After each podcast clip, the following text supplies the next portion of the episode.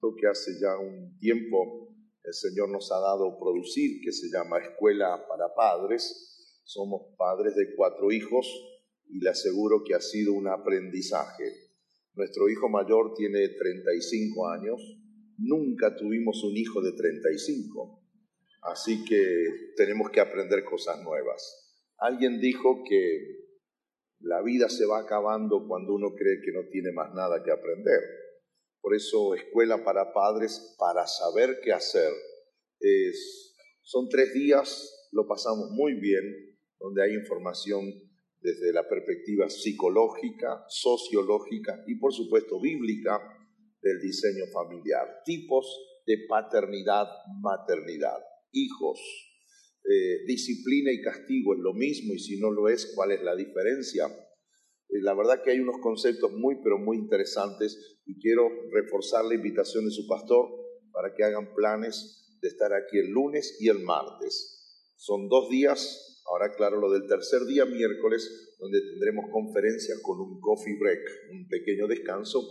Y el miércoles les animamos que todos vengan con sus hijos, que llenemos la casa del Señor con nuestros hijos Vamos a aprender unos principios en cuanto a la bendición y el poder de la bendición paternal. Así que estamos muy, pero muy entusiasmados con mi esposa de poder compartir estos, estos conceptos, estos recursos para que nuestras familias, ciertamente como todas las, soñamos, sean mucho más saludables y podamos disfrutar mucho y más todavía esa bendición de vivir en familia. Muy bien, tengo que compartirles ahora la palabra del Señor y de hecho el reloj ya sin misericordia empezó a correr. Entonces quiero aprovechar bien mi tiempo para compartir con ustedes unos pensamientos y les invito por favor que puedan ubicar en sus Biblias el primer libro de Samuel, capítulo 3. Primer libro de Samuel, el capítulo número 3, por favor. Quiero leer en primer turno, el versículo 1, repito, de primero de Samuel, capítulo 3, el versículo 1, la palabra del Señor dice de la siguiente manera. El joven Samuel ministraba a Jehová en presencia de Elí, y la palabra de Jehová escaseaba en aquellos días, no había visión con frecuencia, no había visión con frecuencia. Hay una serie de cosas que en este solo versículo se afirman que me parecieron más que interesantes y propias, propicias para compartirlas con ustedes en este tercer servicio, eh, ya que estuvimos ministrando los dos primeros me dijeron que toda la gente espiritual viene al tercero. Así que, eh, y estuvimos compartiendo algunas, algunos descubrimientos basándonos en una exhortación del apóstol Pablo a los hermanos en Filipos acerca de la necesidad de practicar la obediencia y de cultivar una relación con Dios. Digan conmigo, relación con Dios una relación con Dios. Por eso quiero poner a su consideración algunos descubrimientos en lo personal, escasez y llamado. Le llamé así a esta propuesta, escasez y llamado. Y me propongo con esta, eh, con esta entrega tratar de descubrir si lo hay, y digo que sí lo hay, alguna relación entre escasez como concepto y como realidad y el llamado de Dios que Dios haga a una persona. Escasez y llamado. Y rapidísimamente les cuento que no solo es necesario que haya confesión, debe también haber una demostración. Lo digo para que ahora estemos todos nivelados en la única palabra que el Señor nos dio en tres partes en el día de hoy. No hace falta, no, no es necesario solo confesar, tengo que demostrar. La Biblia dice eh, y afirma, el que dice que permanece en mí debe guardar los mandamientos. El que dice que conoce a Dios debe vivir como Cristo anduvo. Es decir, no todo el que me dice Señor, Señor entrará al reino de los cielos, sino aquel que hace la voluntad de mi Padre que está en los cielos. Hay una necesidad de unir la coherencia entre lo que digo debe verse lo que hago. Por eso el dicho popular en mi país, que ya descubrí, también anda por aquí, lamentablemente, que dice, entre el dicho y el hecho hay mucho trecho. Lo que propone el cristianismo es que entre el dicho y el hecho no haya trechos de ningún tipo, sino que lo que, lo que yo vivo es lo que yo digo, y lo que digo lo demuestro en una forma de vivir. Pablo le habla a los filipenses y les dice que hay cinco formas de lograr la coherencia entre lo que digo y lo que hago. Uno es hacer de la obediencia eh, un estilo de vida permanente, personal, intencional. Eh, reconocimos que si somos seres humanos no nos gusta mucho esto de obedecer. seamos sinceros, no nos gusta esto mucho de obedecer, pero Dios dice que en la obediencia hay bendición. No se pueden garantizar beneficios a una persona desobediente como si hubiera desobedecido. Es un principio bíblico y es un principio universal. Segundo, el apóstol le pidió a los hermanos en Filipos de qué? De que ellos se ocuparan de su salvación, ellos trabajaran en sus creencias, que no se quedaran solo con el ABC, sino que por decisión propia decidieran construir una relación con Dios que sea permanente, personal, intencional, para siempre. Eh, de hecho, según la cosmovisión paulina, lejos tiene que quedar como opción eso de practicar la religión un fin de semana, venir al templo cada tres o cuatro veces al año. No, no, no, esto se trata de una relación. Cuando yo conozco a Dios por relación íntima, entonces no tengo problemas con obedecer lo que Él me plantee, principalmente en la Biblia, en las Sagradas Escrituras. Y nos quedamos con esa última palabra del último sermón en el segundo servicio, una relación con Dios. De nuevo necesito que digan una relación con Dios. Escasez y llamado. Permítanme a modo de introducción señalar tres o cuatro cosas para entender mejor los pensamientos hacia dónde nos lleva la escritura con este texto, hablando de un joven que ministraba a Jehová llamado Samuel. Toda necesidad, no alguna, toda necesidad provoca que de alguna forma, de alguna manera, y según el nivel de la necesidad, más rápido que ligero, hagamos algo para satisfacerlo, para llenarla. Toda necesidad provoca que hagamos algo para llenar esa necesidad. Si tengo hambre, necesito comer. Si tengo frío, necesito abrigarme.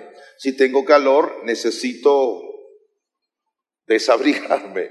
Si tengo necesidad de casa, necesito encontrar una casa donde vivir. Si necesito trabajo, necesito inmediatamente hacer algo para entonces cubrir mi necesidad de trabajo. Es que esto es así en toda la historia humana, en todo nivel, siempre es igual. La necesidad provoca ser satisfecha, toda necesidad, sea una necesidad física, una necesidad mental, una necesidad espiritual, si es necesidad y califica como tal, entonces necesita, provoca ser satisfecha. Ahora, hay, en todo caso, a, nivel de mis descubrimientos, porque estoy muy descubridor últimamente, ¿bien?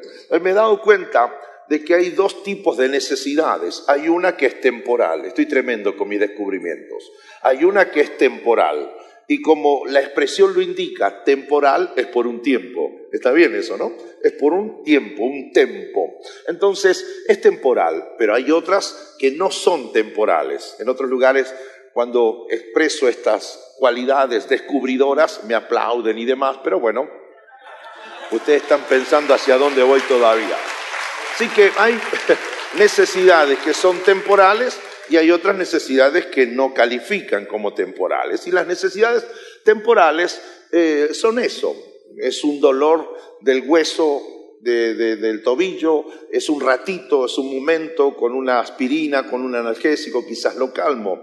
Pero hay otras necesidades que son más importantes necesito ir al médico, vivo yendo al médico, me tienen que operar, tienen que hacerme cirugías, es otro tipo de necesidad. Entonces, cuando una necesidad es temporal, no hay mayor problema. Ahora, cuando la necesidad se presenta, permanece, se identifica y me da, me da pautas para sospechar de que va a ser para siempre, entonces ese es otro desafío, ese es otro problema.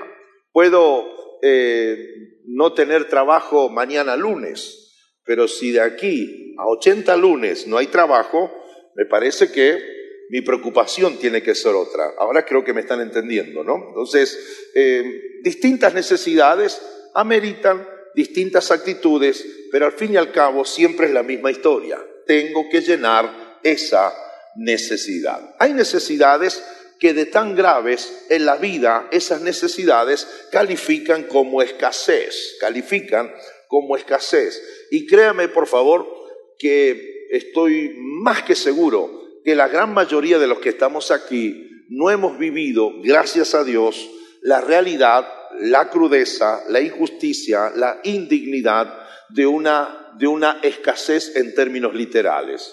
Ahora, uno entiende la forma de hablar. Todos nosotros ahora cuando terminemos este servicio es posible que querramos comer, ¿sí o no? Que vayamos, aunque ustedes comen y bien en este país. Entonces, eh, para tener fuerzas. Eh, resulta que lo que es, yo sospecho y creo que no estoy errado, es que de 10 de ustedes al terminar este servicio nos vamos a ir a comer. no sé cómo le llaman esa comida. Nosotros a esta de la una a dos de la tarde le llamamos el almuerzo. Bien, en una ciudad en este país me, dijo el pastor, el matrimonio tal lo va a llevar a almorzar mañana. Vino el matrimonio tal X y me dice, pastor, ¿a qué hora pasamos por usted para almorzar? Yo digo, almorzar, dos y media, una de la tarde estará bien. Y ellos dicen, tan tarde que almuerzan. Digo, pero creo que no sé si hasta no es temprano. Me dice, no, no, queremos llevarle más temprano. Ah, usted me está hablando del desayuno. Ah, ok, perfecto, desayuno, ocho y media de la mañana, como muy grave, estará bien. Me llevan entonces al desayuno a uno de esos restaurantes pequeñitos que no son de franquicia, es como que la mamá y la abuela los están, están cocinando atrás. Y, y yo, argentino, estoy esperando ver un café y alguna masa, un cuernito, porque ese es nuestro desayuno. No, estos hermanos, ellos dos pidieron dos platotes grandes así. Yo veía pata de vaca, había, salía como un humo de caldo, unos rollitos con una salsa verde y como era poco, pidieron un vaso de chocolate caliente. Así que yo dije, me quedo aunque sea más para no ver, para ver por lo menos cuando explotan, ¿no? Pero lo, de hecho, se comieron todo el caldo, todos los rollitos con la salsa verde y todo el chocolate que ya estaba frío. Ahora, eh, lo cierto es que eh, después me dicen, pastor, ok, vamos a pasar por usted tipo una, dos de la tarde para su almuerzo. Le digo, pues ya comimos en la mañana, ¿no? Para que tenga fuerza para el servicio de las cinco. Lo cierto es que casi hacen que yo coma cuatro veces en el día. Ahora, en todos los momentos yo escuchaba esta frase, tengo hambre. ¿Cuántos han dicho esto? Vamos, pecadores, entréguense. ¿Cuántos han dicho eso? ¿Verdad? No, tengo hambre. Ahora cuando termine el servicio, decir, tengo hambre. Y otros, un poquito más exagerados, dicen, me muero de hambre. Y le agregan el R, me muero. Haga, ¿cómo dice? Eh, no, con la carita para el costado, me muero de hambre. Entonces arrancan. Y va a entrar a un restaurante y hay que hacer fila y pedirle no sé a quién que te entrar después de 45 minutos. Tengo hambre. Pero es nuestra forma de hablar. ¿Me estoy, explicando? Es nuestra forma de hablar. Porque estoy seguro que de todos los que estamos aquí, ninguno de nosotros sufrió hambre. Lo que tenemos es buen apetito. Porque para decir tengo hambre, nuestro organismo debería no recibir alimento sólido ni líquido más de 45 días que es lo que sí sustenta, sí lo que pasa en otras partes del mundo, que son fotografías que aparecen y a veces no nos estremecen demasiado. ¿Por qué hay hambre allí? Porque hay escasez de alimento. Ahora, hay necesidad de alimento, pero no hay con qué satisfacer la necesidad. Diga gracias a Dios. Diga gracias a Dios. Cuando tenemos hambre aquí, podemos satisfacerla inmediatamente. Si no, de última con un taco. Otra cosa que hemos aprendido con la Cristina, usted sabe que las taquerías son omnipresentes. Están en todos lados. Ya, listo, el, humito te dirige nomás, ya, ya llega uno y se entrega. O sea, no hay forma de decir que escasea el alimento. Cuidado con esto. Entonces, hay necesidades que de tan graves que son, califican como escasez. Salgamos del mundo alimenticio y entremos al mundo matrimonial. ¿Qué son las frases que más usan los matrimonios que van a terminar su convivencia? Se murió el amor, así con cara de telenovela venezolana, se murió el amor. Entonces ya no hay, no hay salvación para nosotros. ¿Qué hay ahí? Escasez de amor. De hecho, hay necesidad, pero ambos dos reconocen que no hay dónde ir a buscar lo que se necesita para alimentar la experiencia matrimonial. Esto aplica escasez, diga conmigo escasez.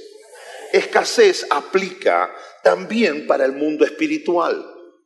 No solo en lo familiar, no solo en lo matrimonial, en lo económico, en lo financiero, en, lo sociológico, en lo psicológico. Esto aplica también en el mundo de lo espiritual.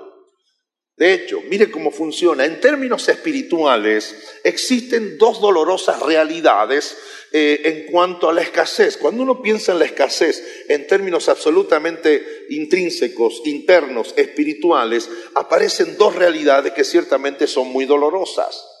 La primera tiene que ver con lo que está citando aquí el autor al hablar de la experiencia de este muchacho Samuel, que lo pone en contexto. Dice que Samuel dormía eh, donde estaba el arca del Señor y en, eso, en ese tiempo cuando Samuel, según los mejores lectores de la historia, dicen que contaba entre 13 y 16 años, una definición del adolescente hebreo o de un muchacho según Reina Valera, entre 13 y 16 años.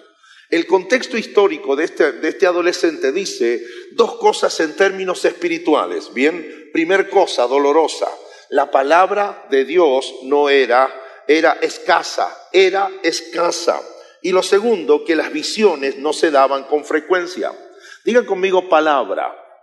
Vamos, póngale, póngale onda, por favor. Diga palabra.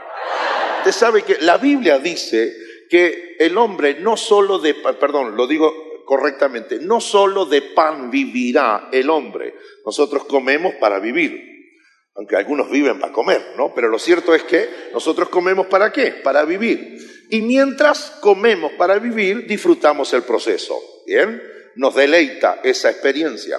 Entonces, eh, no, solo, no solo de pan, de pan vivirá el hombre, no solo de lo que come, va a vivir el hombre. Así que califica como insensato cualquier ser humano que cree que por tener un buen trabajo y comerse las mejores comidas que otros no pueden comer ya tiene resuelta su vida. La Biblia es mucho más amplia en este sentido y su espectro es mucho más amplio. Entonces, no solo de pan vive el hombre, y atención por favor, sino de toda palabra que sale de la boca del pastor,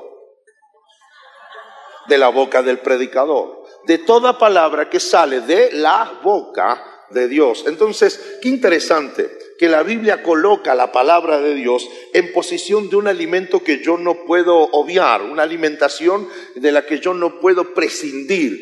Eh, es más, y es muy enfática la escritura cuando dice, no solo de pan vivirá, vivirá.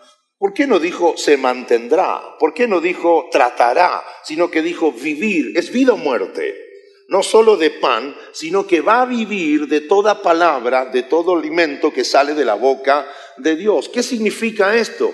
Que cuando uno ah, tiene escasez de, palabra de Dios, uno no sabe qué es lo que va a hacer. Todos ustedes que están aquí, tarde o temprano, si ya nos hicieron la pregunta, hicieron esta pregunta como una reflexión o lo van a hacer en esta semana. la verdad que no sé qué hacer. ¿Cuántos conocen esa expresión? No sé qué hacer. Diga conmigo, no sé qué hacer. Ponga ojos de no sé qué hacer. Levante las dos manitos así, ponga los hombros así, no sé qué hacer.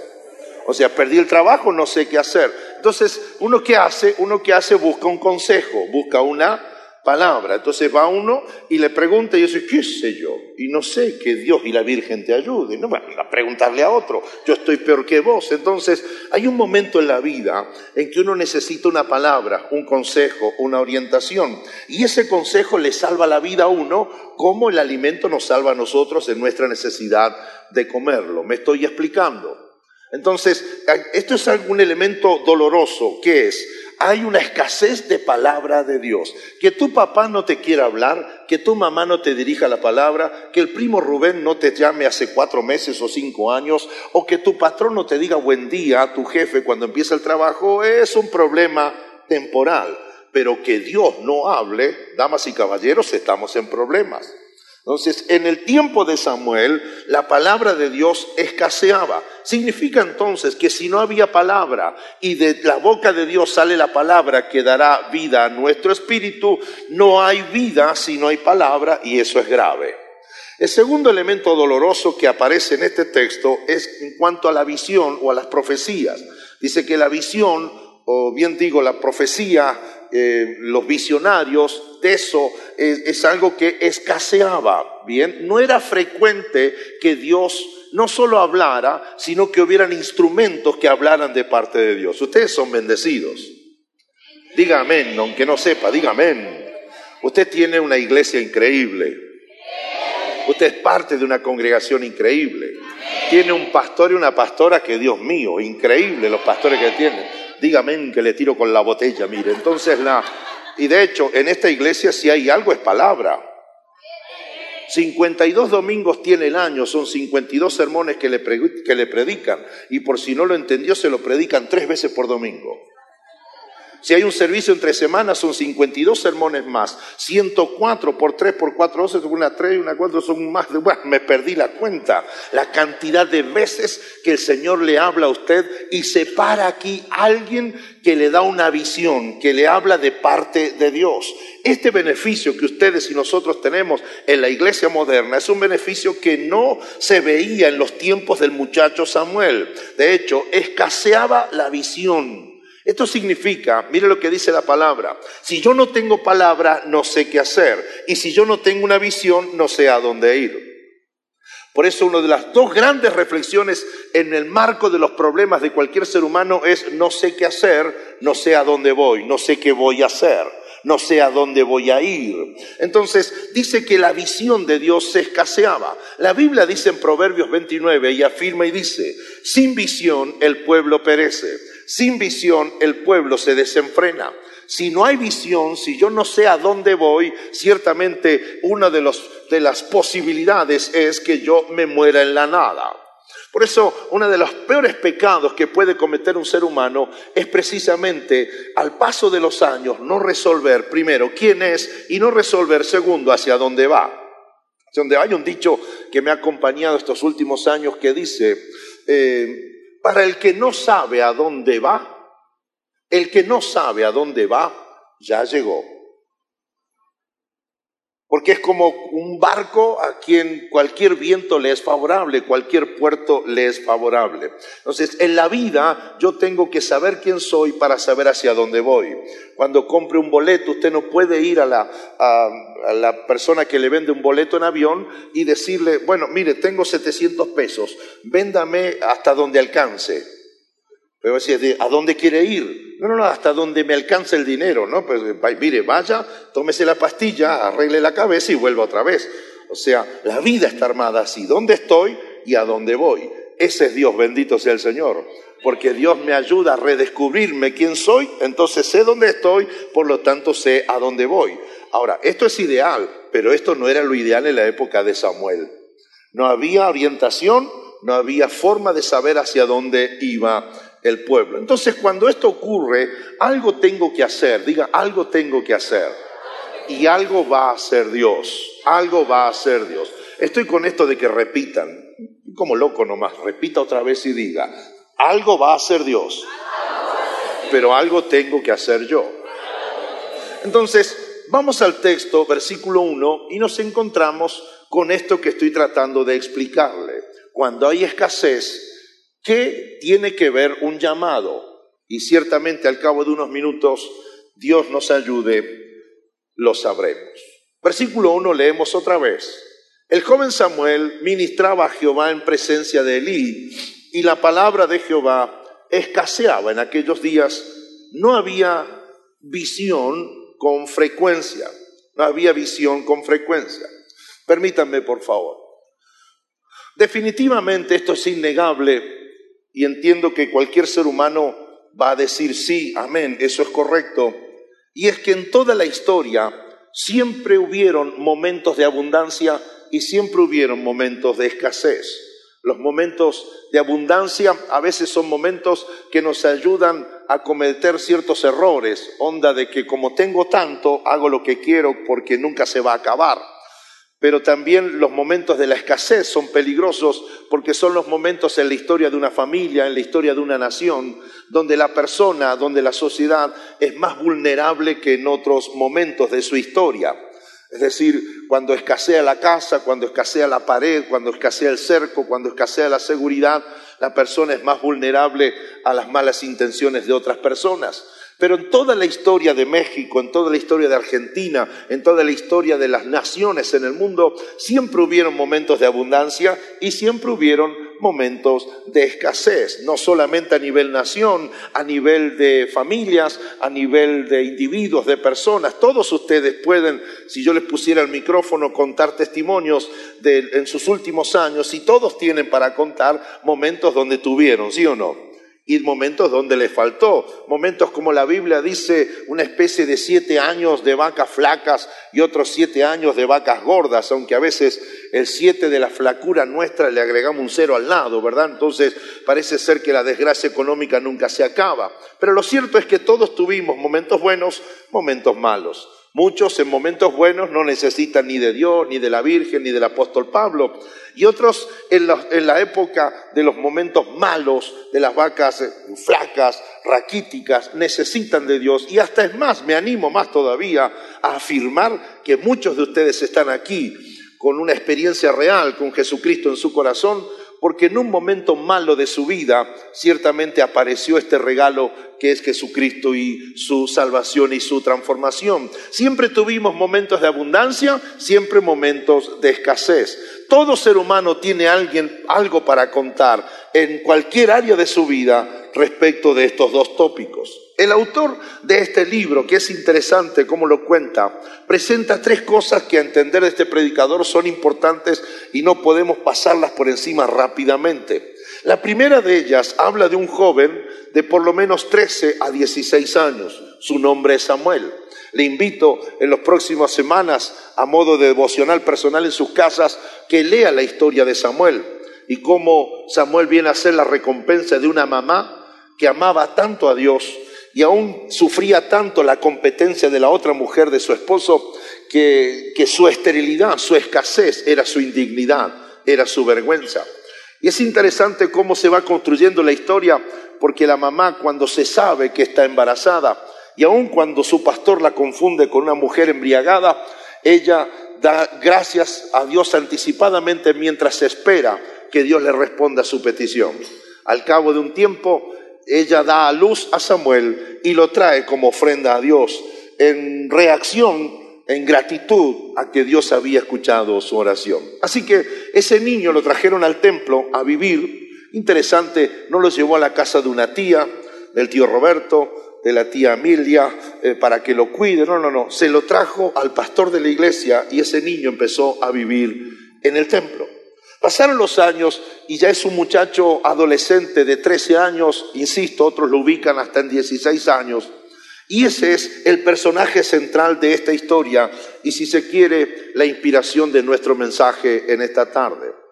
Lo primero que aparece es un niño de 13 y 16 años, pero inmediatamente detrás de esta criatura aparecen dos verdades dolorosas. No hay palabra de Dios y escasea la visión. Así que me pregunto miles de años después, ¿qué tiene que ver la falta de palabra y la escasez de visión con un pobre muchacho de 13 años que solamente quiere jugar a la play y hacer redes sociales con sus compañeros? ¿Qué tendrá que ver una cosa con la otra? Ahora, lo primero que me muestra el texto es que hay como dos realidades paralelas. Disculpe la expresión, creo que la están entendiendo. Hay dos realidades paralelas. Primer realidad, la primera realidad es la realidad del templo. Bien, la realidad del templo. En el templo hay un pastor, se llama un sacerdote que se llama Elí. En el templo, según veo el texto, se están respetando y haciendo todas las cosas que tienen que ver con el programa del templo. Es más, dice que una de las costumbres clásicas que era función del sacerdote era mantener con vida la lámpara. El mensaje de la lámpara encendida no era menor, era un mensaje que decía, Dios está encendido, Dios está vivo, hay esperanza, una serie de implicancias ciertamente muy emotivas y muy emocionantes. Ahora, lo que sí tengo en este solo versículo es de que la realidad del templo, el programa del templo, el orden del templo, las exigencias, el ritual del templo se estaba respetando. El problema es que mientras se respeta la realidad del templo, lo que ocurre adentro del templo no está afectando lo que ocurre afuera del templo. Es decir, aquí se cumple el programa, pero afuera la gente no sabe qué hacer. Aquí se cumple con el encendido de velas o del fuego, pero afuera la gente está desorientada. Aquí se cumple con los horarios, con el cronograma, con el día, con lo que se respeta por calendario, pero aquí la gente no tiene una palabra orientadora, aquí la gente no tiene una visión que les diga hacia dónde tienen que ir. Y esto es un principio para nosotros en este día cuando el programa, el servicio en la iglesia, las actividades del templo se hacen como siempre. Y lo cierto es que sea muy posible que mientras el programa de la iglesia se lleva a cabo, lo que ocurra allá afuera no esté siendo afectado por lo que pasa aquí adentro. De nuevo, Samuel cumplía hace muchos años todo lo que era la obligación del ritual ceremonial del templo. Pero afuera, abriendo las puertas del templo, no había palabra, no había profecía, no había visión. El pueblo se desenfrenaba, no sabía hacia dónde ir. Así que aquello no es un problema de aquella época, sigue siendo un problema para nuestros días. Aquí, en nuestra iglesia, en la iglesia de Cristo, hay templos. El templo tiene un programa, hay un orden, hay un horario. Y según sea la costumbre, serán esos órdenes, serán esos horarios, serán esos rituales, entienda bien señal de comillas. Se hacen las cosas del templo. Pero como en aquellos años, también para nuestros días, no siempre lo que usted y yo hacemos aquí adentro está cambiando la necesidad desesperante de lo que está pasando allí afuera. Aquí tenemos abundancia de cosas y a veces afuera hay escasez de lo que abunda aquí adentro. Entonces, como primer principio, ciertamente a mí me impresiona y me confronta con esas cosas que tengo que hacer y que seguiré haciendo en el templo, pero que ciertamente requiere que yo levante mi cabeza y pueda observar hacia afuera las dos dolorosas realidades, escasez de palabra y escasez de visión no sé qué hacer, no sé hacia dónde ir. Digan conmigo palabra, por favor. Palabra. Las principales implicancias del efecto de la palabra, si usted analiza todo el texto de Génesis al Apocalipsis, siempre va a encontrar por lo menos cuatro. ¿Cuántas? Por lo menos cuatro implicancias de la presencia de la palabra, sea la palabra de Dios o sea un consejo, sea de un sabio en Eclesiastés, en Proverbios, sea el consejo de un padre o sea Dios mismo dando una palabra. Siempre la palabra tiene cuatro implicancias o cuatro connotaciones. En primer lugar, si hay palabra, hay consejo, hay orientación. Si hay palabra, hay corrección. Si hay palabra, hay desarrollo. Y si hay palabra, literalmente hay vida. Bien, hay vida. En toda la Biblia, cuando hay palabra, entonces hay un consejo que orienta. No hagas esto, haga, lo otro. No vayas por aquí, venga por acá. Por ejemplo, típica frase del Señor Jesucristo, oísteis que fue dicho tal cosa, mas ahora yo os digo, consejo. Y la Biblia tiene también mucho de eso. Pablo le decía a Timoteo, te aconsejo que, o sea, la palabra es una forma de orientar a aquel que aprecia la palabra y aprecia el consejero. Lo segundo, como implicancia, si hay palabra, entonces hay corrección. No está bien haciendo este. Vuelve de tus malos caminos. El acto de la amonestación, la llamada de atención, la corrección de un camino, de una actitud, de una ética. Tercero, la palabra es, es garantía de desarrollo.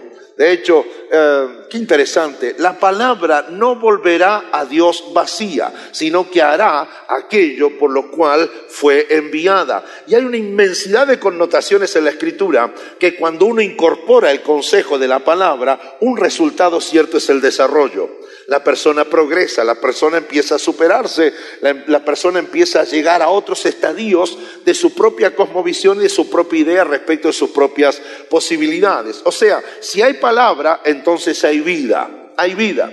Así las cosas, que la palabra escaseara en la época de Samuel significaba literalmente entonces que la nación, toda una nación, estaba desorientada. Damas y caballeros, no se alarme, pero es muy posible que un país entero esté desorientado. La nación estaba desorientada. Entonces, la muerte era una posibilidad, el error un camino y el estancamiento una condena. No había palabra, no había visión con frecuencia. Visión, repita fuerte, visión. No, no quisiera animarle a que se pierda en argumentos técnicos eh, y un laberinto de definiciones del vocablo, porque visión es muy simple de entender. Visión es la acción de ver. Estoy tremendo con mis descubrimientos, ¿no? Visión es la acción de ver. Y yo ahora eh, tengo visión porque porque los estoy viendo. Ahora, cuando uno ve, uno ve realidades. La visión en términos estrictos significa la capacidad de ver un poco más allá. Y eso es lo que hace Dios. Me dice a mí no solo lo que me pasó, sino lo que me puede llegar a pasar si yo hago las cosas como Él me lo pide. Entonces, eso era algo infrecuente. Esto implicaba que el oficio profético, el oficio que muestra, señala, predice de parte de Dios estaba sencillamente silenciado. Mis hermanos y amigos, ninguna persona Ninguna nación, ninguna familia puede tener aspiración de que le vaya bien sin la orientación, sin el consejo, sin la corrección que puede darnos otra persona, sin que otra persona nos señale el camino, sin que otro nos ayude a encontrar una solución. No sé si usted estará de acuerdo con esto y le doy la chance de que esté en desacuerdo, pero definitivamente somos qué? Somos también el producto del consejo de otro. Somos el producto del consejo de otro, que al fin y al cabo eso es lo que se pasó haciendo papá y mamá con nosotros mientras estamos en casa. Bien, entonces, hijo, levántese temprano. Hijo, hay que trabajar. Hijo, termine el estudio. Hijo, no he visto que haga sus tareas. Entonces, todo eso tiene que ver con una consejería 24 horas al día en nuestras casas. Por eso, ningún logro que usted logre es producto de su propia, de su propia idea, sino que al fin y al cabo también tiene que ver con el consejo que otro nos dio, con la dirección que otro nos señaló. Una vez andamos por los Estados Unidos y de hecho, eh, si había GPS no nos habíamos enterado todavía. Yo iba guiando y la pastora Cristina era mi GPS personal y extendió desplegó un mapa así que por poco me tapaba el volante también. Entonces salíamos de Miami en una camioneta y teníamos que ir a Orlando y no teníamos a la española que dijera te has adelantado recalculando, sino que mi esposa de pronto empezamos, vimos unos carteles y decíamos me parece que no es donde tenemos que ir. Y le digo, y ella mira el mapa y dice, papá, tenemos que ir acá y estamos acá. Entonces, ¿qué hicimos? Sigamos el mapa. Pero no sé si estábamos mal dormidos, no habíamos comido, pero lo cierto es que no llegábamos a agarrar la ruta para llegar a la ciudad de Orlando. Y caímos en medio de, un pueblo de esos vio del cine, donde hay un de esos seriales, que hay cuatro habitantes y va a morir el quinto, una cosa así, eh, y árboles y todo, y unas pocas casas, y estaba como atardeciendo, y llegamos ¿Y ahora qué hacemos? Estamos perdidos. El título de la película. We are lost. Perdón que me divierto cuando predico, pero son patologías mías. Entonces, nos estacionamos cerca de una gasolinera y no había caso que encontráramos nuestra ruta correcta. Entonces le digo a mi esposa y a mis hijas que hablaban inglés, le digo, yo le voy a preguntar, pero ahí son todos americanos, hay que hablar en inglés, bueno, de alguna forma. Le hablo en lenguas, en lo que sea. Entonces, porque mi inglés es un salvaje, how are you, can hear, forever and never, don't worry, be happy, Benny him, y ya está. No sé más nada. Entonces voy con mis dos hijas y hay un señor así de su rubio, encandilante, con ojos celestes, que no sabe de español lo que yo de astronomía, nada. Pero igual me le presento, le digo, good afternoon, I need instruction. Y el hombre se rió como ustedes, malvados. Me miró este indio de las pampas no sabe inglés. Y me dijo, where right now could they go left? Left es izquierda. Así que agarramos para la izquierda.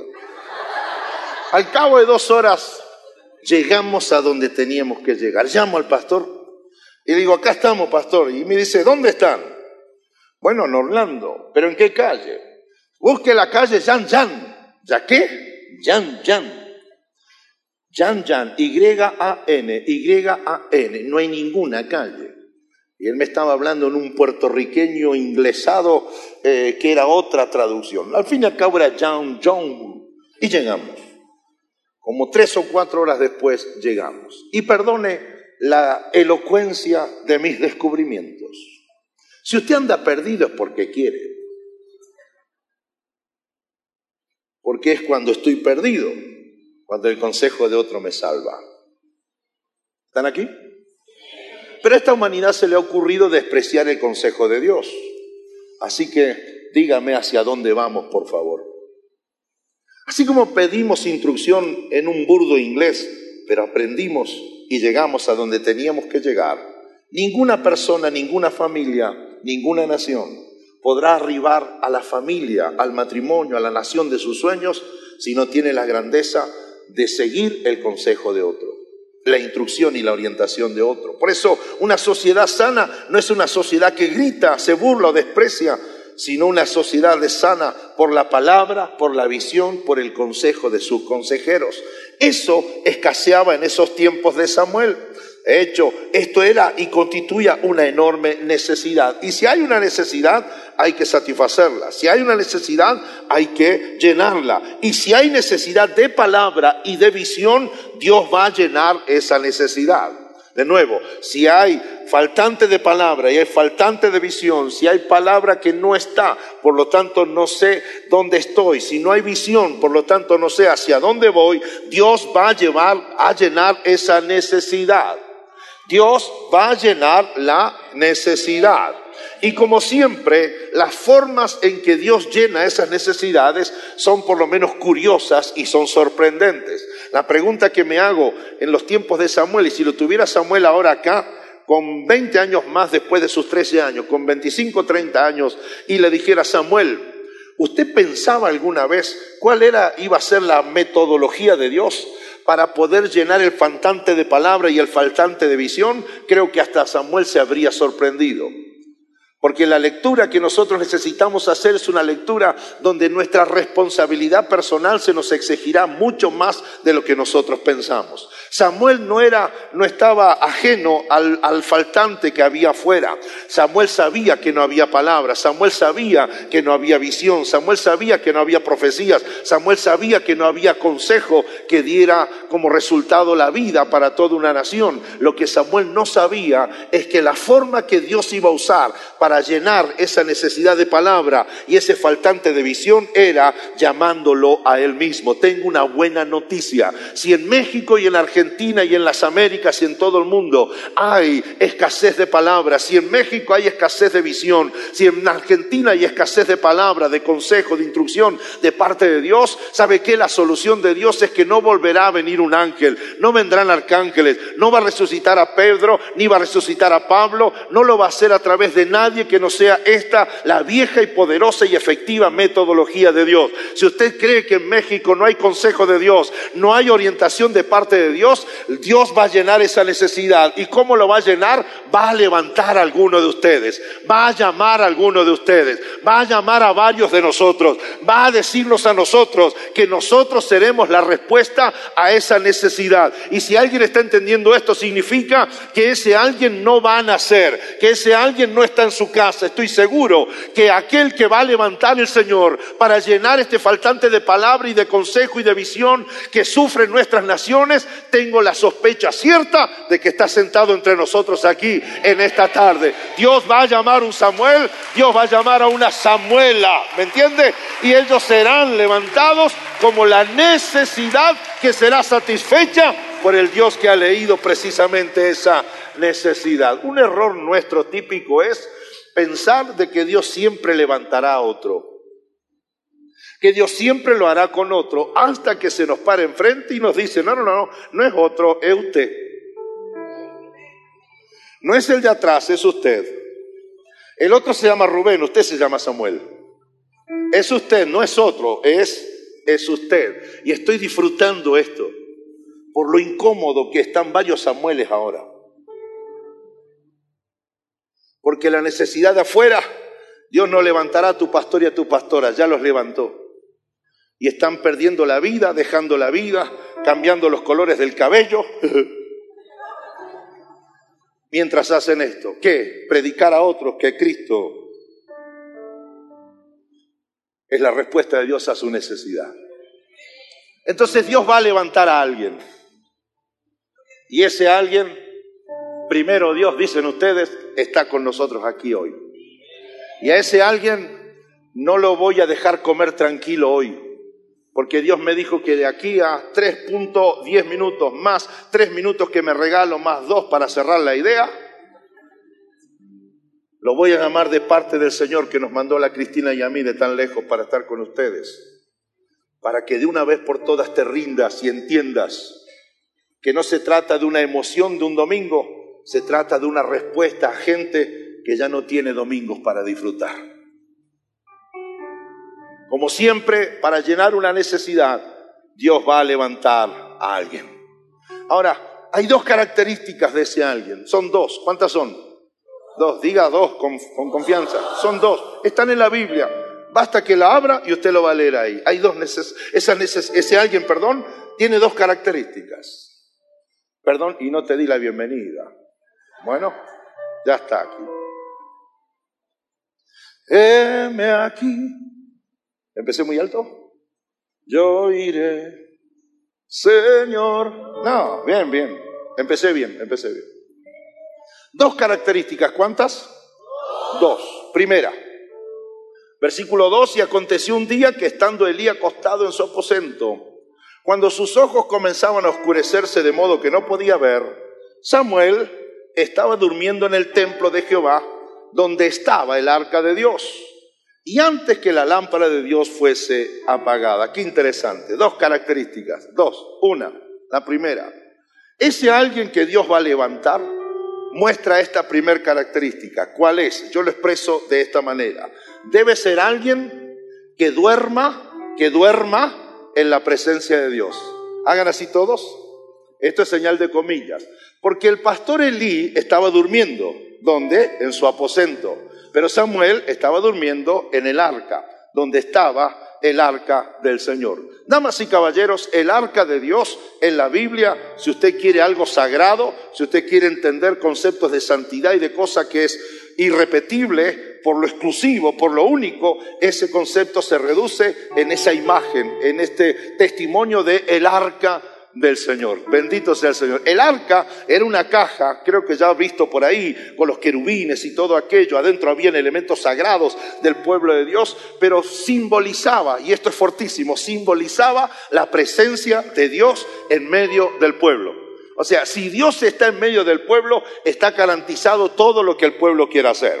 Si Dios está en medio del pueblo, escuchemos su consejo a través de sus profetas, la visión a través de sus profetas, de sus líderes, entonces al pueblo le va a ir bien. Era tan fuerte la idea de que por el arca, por la presencia de Dios, el pueblo lograba cosas que aún hasta los filisteos en un momento dijeron, a estos tipos le va bien por la bendita caja esa. No sé qué hay adentro, pero sí sé que eso ejemplifica o simboliza la presencia del Jehová de ellos. Entonces, uno no tuvo mejor idea que mandó un par y se robaron la caja. Y andaba la caja para arriba y para abajo. Se la llevaron a la casa de un tal Abinadab, un desastre. Bien, después se la llevaron a casa de, de otros y ese se quedó y se me escapó el nombre de, de Obededón y ese en tres meses mostró una prosperidad. La caja, diga conmigo la caja. Ponga cara de caja. Diga la caja. Entonces, ¿dónde estaba Elí? ¿Dónde estaba Elí? En sus aposentos. ¿Sabe qué es eso? La casa pastoral. Ahí nomás al ladito, una habitación, pasaba a la sala donde comía los tacos, ahí a la izquierda, detrás del baño, ahí dormía el viejito. Ahí estaba el pastor de ese templo. Esa noche, ¿dónde estaba el, líder? ¿Dónde estaba el pastor? En sus aposentos. ¿Y dónde estaba el nene de 13 a 16 años? Durmiendo dónde? En el altar. ¿Dónde? Precisamente donde estaba, ¿dónde estaba qué? La caja, el arca de Dios. O sea, Elí está durmiendo en su habitación y, y Samuel está durmiendo, esta es la caja. Está durmiendo al lado del arca. A ver si usted capta y sospecha lo que se viene como revelación en esto. Elí dormía en su casa y Samuel dormía al lado del arca. Me pregunto miles de años después, ¿por qué Samuel no está en un aposento también? ¿Por qué el muchachito no está durmiendo en otra habitación en la casa pastoral? ¿Por qué? ¿Por qué Elí? ¿Por qué Elí no le puso una cama, aunque más no sea al lado del LED del televisor? Ahí le puso una camita para que se tire. Porque, damas y caballeros, el colchón de la, de la habitación, el colchón del aposento, siempre es más cómodo. Porque en la Biblia no hay colchones al lado del arca, me explico, no hay camas al lado del arca. Significa que el pastor está durmiendo perfecto en una king size. Y el muchacho está durmiendo en el piso, ahí hace frío, eso está duro, le duele la cabeza, se levanta y, ¿y qué te pasó? Dormí mala noche. Se levanta así. La pregunta es, ¿por qué no le puso una cama en su casa a? Respuesta, señoras, señores, es que no siempre la cama es igual a comodidad. Conozco personas que murieron en una cama porque no se quisieron levantar de ella. Cuidado que la comodidad no sea finalmente en sí misma el arma que nos quite la vida. La cama es incómoda. Oiga, la cama es incómoda para los que quieren conocer a Dios íntimamente. Porque para el viejo Elí, Dios, la cosa Dios ya era conocida. Conoce el arca, corre el arca, trae el arca, sube el arca, baja el arca. Una vez al año salimos, dos veces al año tal cosa, ya conoce. Y de tanto hacer lo mismo, el viejo Elí se hizo aburrido y se hizo monótono. A ver si alguien entiende, por favor, en lo que para algunos es aburrimiento, para otros es descubrimiento. Ustedes tienen un país precioso. Dios mío, que le tiro con la caja. Ustedes tienen un país bellísimo. Pero ¿sabe qué? De tanto vivir en Ciudad de México, usted se aburre del tráfico, se aburre del tránsito, usted ya conoce todo lo que pasa acá, hasta que vienen dos Samueles. Que donde usted ve aburrimiento, nosotros que vemos, párate amor, amor, párate, párate.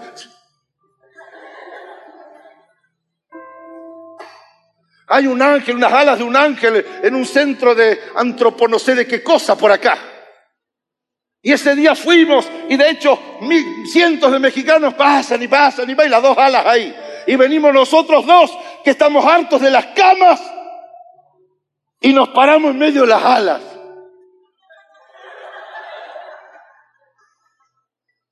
Y en nuestro Facebook y en el muro subimos las fotos con las alas.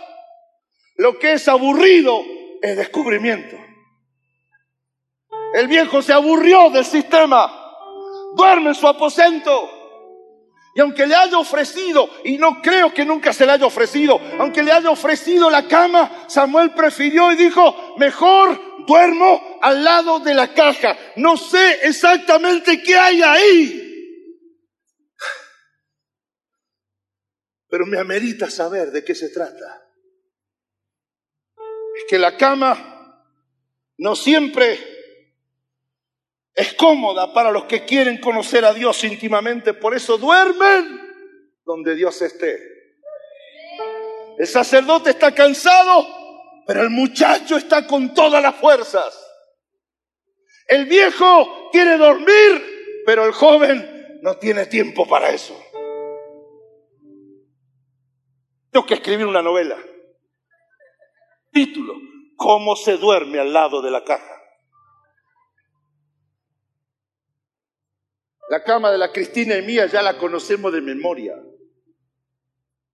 ¿No, mamita? Cuando llegamos ella nos dice, hello. Pero dormir al lado de la caja, ¿usted podría dormir sabiendo que adentro está Dios? Yo estaría, vamos a dormir.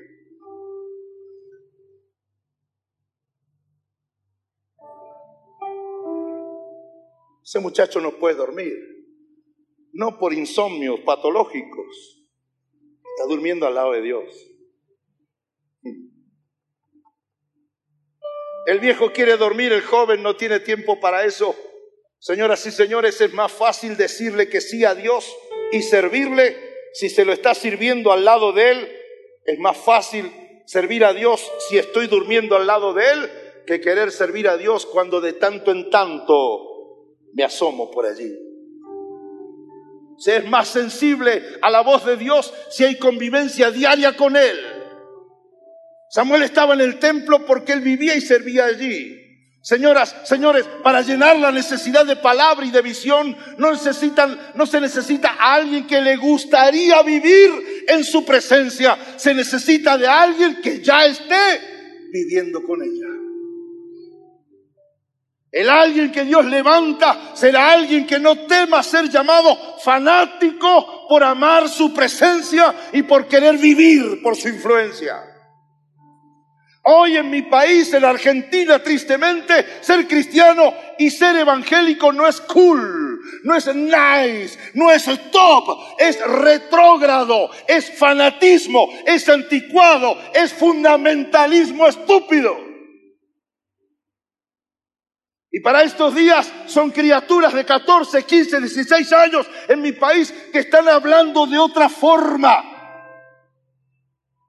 le pregunta a una dirigente de un colegio y le dice, ¿qué dicen tus padres? Respuesta en vivo a toda la nación, ¿qué tienen que ver mis padres con lo que yo creo?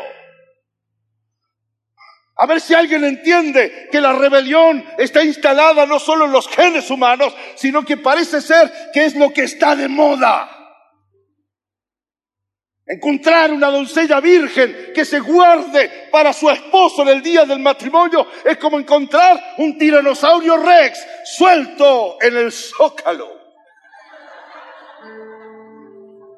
Ni menos encontrar un muchacho que diga que no tiene experiencia sexual porque se está guardando para su mujer.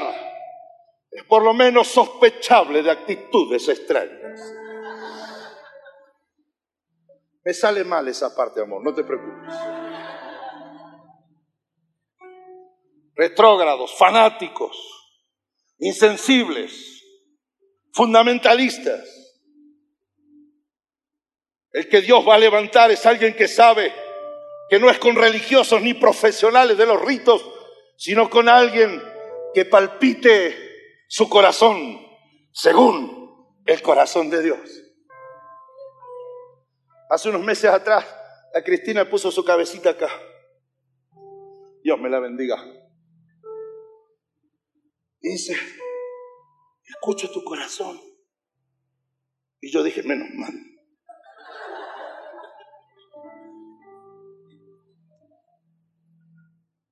No se trata de buenos músicos.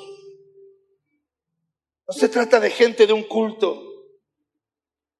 Se busca a alguien que ante toda preferencia prefiera, por incómodo que fuere el colchón que no está, apoyar su cabeza sobre el pecho de Dios, y me deja usar esta expresión y no me acusan de, de lo que sea, y escucha el palpitar de su corazón. Esos Samueles andan aquí. Son gente que ante la opción y aún incómodos prefieren dormir cultivar una relación con su presencia. Me voy. Y llamó Jehová a Samuel y él respondió.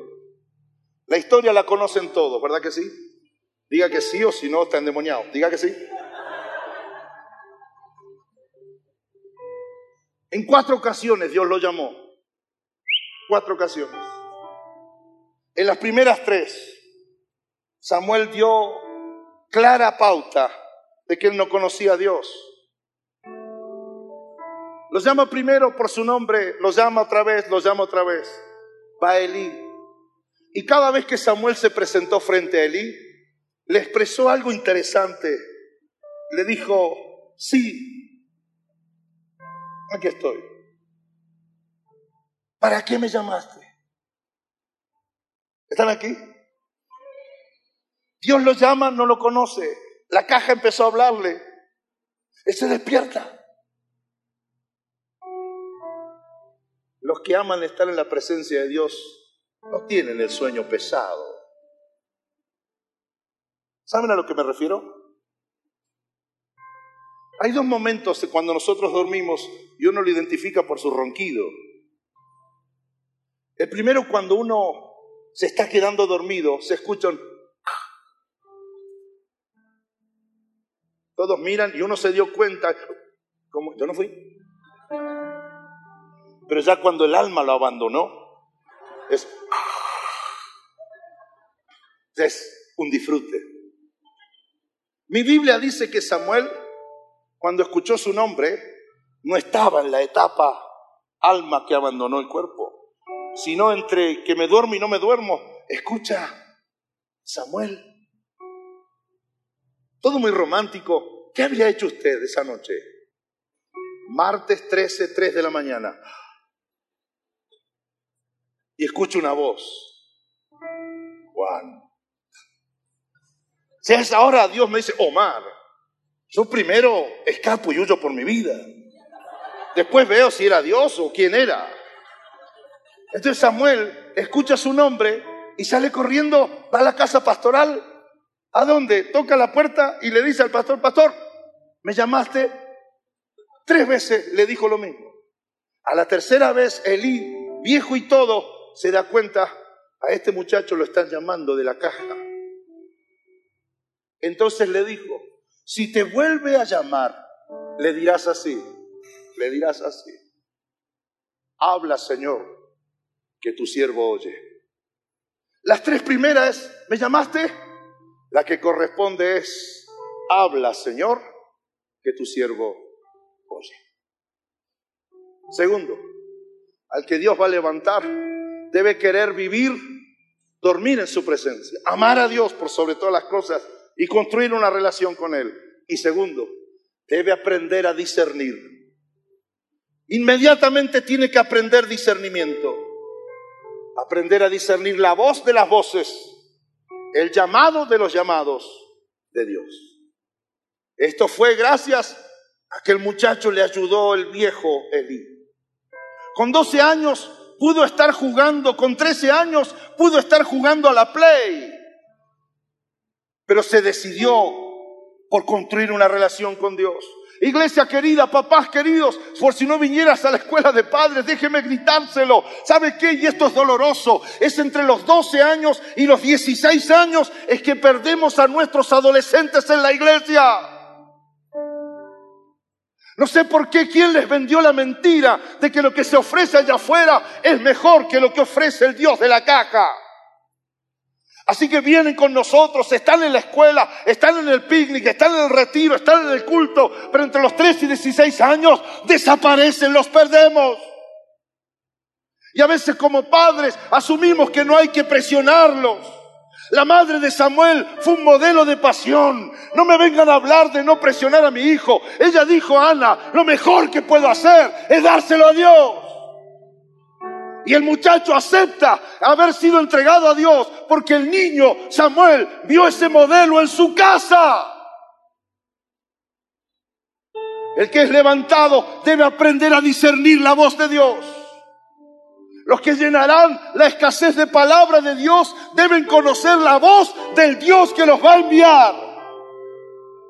¿Para qué me llamaste? Versus, habla Señor, que tu siervo oye.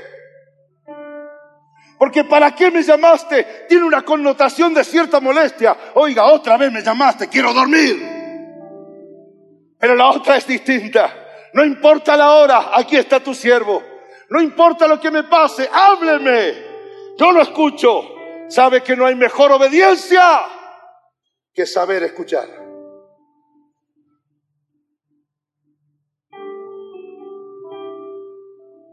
Yo soy de de la década de los 60. Y no haga, no haga cuentas de cuántos años tengo, puede irle mal, pero soy de los 60.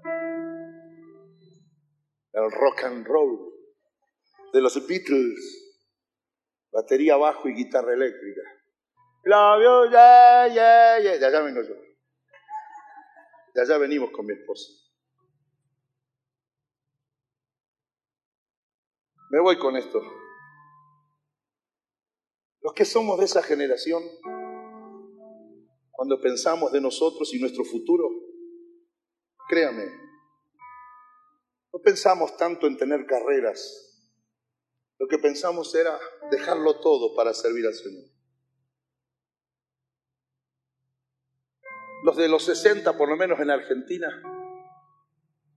queríamos ser pastores, queríamos ser misioneros, queríamos ser predicadores. Yo pude tener carrera bancaria, carrera futbolística, ser médico pediatra, carrera en empresas de construcción, pero me enamoré de una mujer y ella se enamoró de mí. Y lo que teníamos en nuestro corazón era ser predicadores, ser pastores o ser misioneros. ¿Te acordás, amor? Cuando recién casados dijimos, cuando ya seamos viejitos, falta mucho, y hayamos criado a nuestros hijos y hayamos sido pastores, lo que vamos a hacer hasta que Cristo venga. Lo decíamos siendo recién casados, y vamos a cumplir 37 años casados. Decíamos, nos vemos yendo de pueblo en pueblo en una camioneta blanca, predicando el Evangelio. No sé si son aspiraciones mezquinas, pero ese era nuestro sueño, ser pastores, misioneros y que la muerte un día nos encuentre andando los dos viejitos en una camioneta blanca.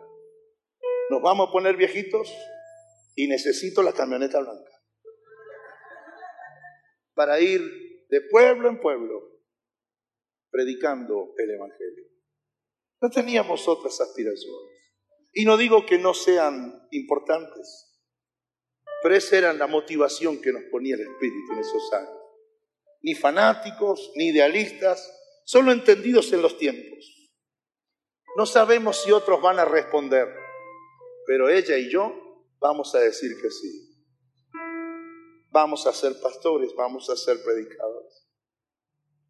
Estamos orando con mi esposa y estoy seguro que es la oración de sus pastores. Que Dios nos dé jóvenes, adultos, cristianos, Samueles, Samuelas, que amen dormir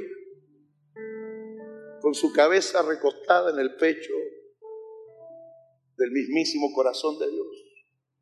Que no teman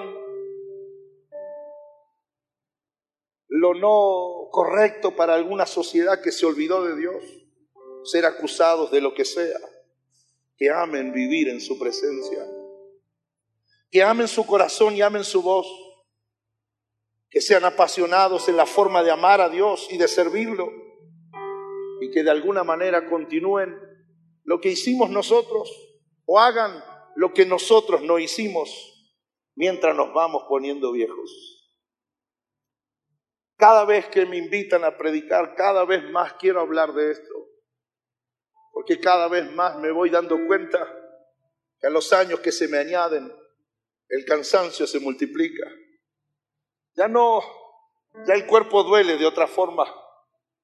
Me acuerdo cuando invitaba a mi novia ayer, esposa hoy, a subir al auto, siempre le abrí la puerta y ella entraba como corriendo, como gacela. Y yo le cerraba y rápido iba y me ponía al lado. Ahora, cada vez que bajamos del auto, ella y yo nos tiene que filmar. Es un quejido y un crujido de, huesos y un de, oh, sacamos una pata, la media otra, otra, y después de alguna manera nos ponemos de pie. Y los aviones y aquello y lo demás. ¿Sabe qué hacemos los viejos? Siempre vamos mirando hacia atrás. A ver si, si hay algún Samuel que como nosotros quiera dormir apoyada su cabeza en el corazón de Dios, porque si yo escucho el corazón de Dios, no tengo tiempo para escuchar el prejuicio del que no ama a Dios. Así que vamos mirando hacia atrás, a ver si en un sábado, en un domingo, en un miércoles, algún Samuel escucha y en vez de decir, ¿para qué me llamaste, pastor? Me diga, pastor, acá estoy, dígame qué hago.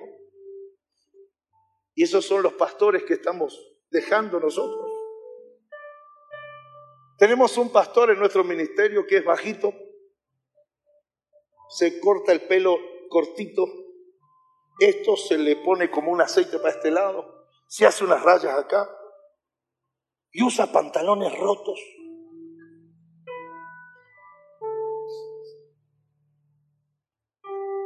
Para mí la rotura es sinónimo de estoy en la miseria. Para esta generación es moda. Tenemos dos pastores que son formales. Si van a la piscina, a la pileta, van con pantalones largos. Tenemos otro pastor que junto con su hijo es campeón de atletismo. Ellos no son como nosotros. Nosotros somos los Elí. Pero vive Dios que no quiero que me encuentren muerto en mi aposento, sino que me encuentren activo, ayudando a algún Samuel a entender la voz de Dios y a empujarlo para que al proyectarse en su ministerio se cumpla la maravillosa noticia. El reino no ha cerrado sus puertas, el Evangelio no ha sido archivado, la palabra de fe sigue con frecuencia y el consejo de Dios listo para quien lo quiera. Hoy haré el llamado más difícil para algunos, pero hoy no pediré por alguien que necesite discernimiento. Hoy Dios me paró aquí para decirle a algún Samuel, a alguna Samuela, hay necesidad en México. Falta palabra y falta visión. Dios no va a levantar a otro. Dios te llama por tu nombre en esta tarde. Así que a esos que van a pararse en este altar, se van a parar porque van a decirle a Dios, yo voy a ser pastor, yo voy a ser predicador, yo seré un misionero, pero yo seré el Samuel que al dormir en la casa de Dios y apoyada su cabeza sobre su pecho, he oído su latir y sé, y sé, y sé que yo soy la respuesta que Él va a levantar. Y una vez que digas que sí, yo soy ese Samuel, Ve a tu pastor y a tu pastora y pide su consejo. Que te enseñen a afinar y calibrar tu relación con Dios. Para que de ahí en más y hasta que Cristo venga, nunca tu ministerio sea una opulencia, sino que sea un servicio. Hable, Señor, y dígame lo que tengo que hacer. Voy a pedir a todos esos Samueles de 13 años, 14 años, 15 años, que dejen sus sillas y que vengan aquí. Voy a pedir a todos los Samueles de 18 años, 20 años, 25 años, que creen que Dios les está hablando, vengan aquí a pedir esa pareja de novio que están por casarse, que están entendiendo que su relación matrimonial es también una, una alianza estratégica y ministerial que Dios está formando. Les voy a pedir que salgan de sus asientos y que vengan aquí. Les voy a pedir a los papás, si usted ve a su hijo, a su hija levantarse ciertamente esta misma tarde, no comas, pero hable con él y anímele a ese hijo, a esa hija, a escuchar mejor la voz de Dios. Vengan los que son la respuesta de Dios a la necesidad de este país. Vengan los hombres y mujeres que han entendido que así funciona el reino. Unos que envejecen, unos que se van y otros que llegan y otros que toman la responsabilidad. Bendigo con emoción esta fotografía maravillosa que tenemos en el altar del Señor. Pastor, pastora, privilegiados son. Dos, cuatro, seis, ocho, diez, doce, catorce. Dios mío, he perdido la cuenta. No tengo ningún viejo de 58 aquí adelante porque tengo 58. Hoy represento a los que pasan, hoy represento a los que se van a ir y benditos sean ustedes, Samueles, que han aceptado el reto de oír la palabra de Dios, de oír el consejo de Dios y levantarse para hacer lo que Dios dicho que hay que hacer. Bendito sea el nombre del Señor. Sin dejar de aplaudir, todos de pie, todos de pie. No dejes de aplaudir. Aleluya. aquí. Aleluya. aquí. Yo iré. Señor. aquí. Yo iré Señor, envíame a mí, que dispuesto estoy. Llevaré tu gloria a las naciones. Ayúdenos la iglesia desde tu posición. Levanta tus manos en tu adoración. No hay más servicios ahora. Tampoco nos quedaremos tres horas más. Ahora nos vamos a comer porque todos tenemos hambre. Pero por favor, dale dos minutos de vida a este momento para que nunca más se vaya de tu memoria, ni de tu registro, ni de tu historia el momento, papá, mamá, que viste a tu hijo y a tu hija pasar hasta el altar. El momento, líder, que viste a un grupo, a uno de tu grupo de discipulado, de célula, que tomó la decisión de ser el Samuel de esta época. Señor, yo levanto mis manos y te doy la gloria, porque la palabra seguirá viva, porque no habrá escasez de revelación, porque no habrá escasez de consejo de Dios, mi alma te alaba. Hay esperanza para mi barrio, hay esperanza para mi ciudad, hay esperanza para mi país y mi nación. Sí, Señor, gracias por estos Samuel, o estos muchachos y señoritas de 13, 14, 15 años. Señor, tú los llevarás y serán un efecto tuyo donde ellos estén. Benditos son los predicadores, benditos las pastoras y pastores que están aquí. Benditos se visten de otra manera, hablan de otra manera, pero son la generación que va a cambiar esta situación tan dura. Todos ahora, todos, todos, todos, grandes y pequeños, jóvenes y viejos, digamos, heme aquí, Señor, heme aquí, Señor, envíame, yo iré yo iré. Aleluya. Vamos todos. Envíame. Sí, Señor, yo iré. Señor, envía aquí. Yo iré, Señor. Envíame a mí que dispuesto estoy. Llevaré tu gloria a las naciones. Señor, oro en esta tarde por estas decisiones de vida. Señor, que ellos logren lo que no logramos. Que ellos hagan lo que nunca hicimos. Señor, gracias que ellos se atreverán a lo que nunca nos atrevimos. Señor, gracias por una generación brava, por una generación valiente, intrépida, una, una generación atroz para el diablo, pero de bendición para el cielo. Bendito sea, Señor, tu nombre, porque el deporte, la política, el pensamiento, el intelecto será transformado por estos muchachos y señoritas que en esta tarde han dicho que sí al llamado, a la invitación tuya de incorporarse al ministerio. A ti sea la honra y a ti sea la gloria. Y antes de dar lugar al pastor, quisiera hacerlo con todos, pero ¿por qué no se funden en un abrazo respetuoso con el Samuel que está al lado, con la Samuel que tienes al lado? Y dile al oído con sumo respeto, somos dos, somos dos, somos cuatro, somos diez, somos un montón. Aleluya. Bendito sea el Señor. Gracias Dios.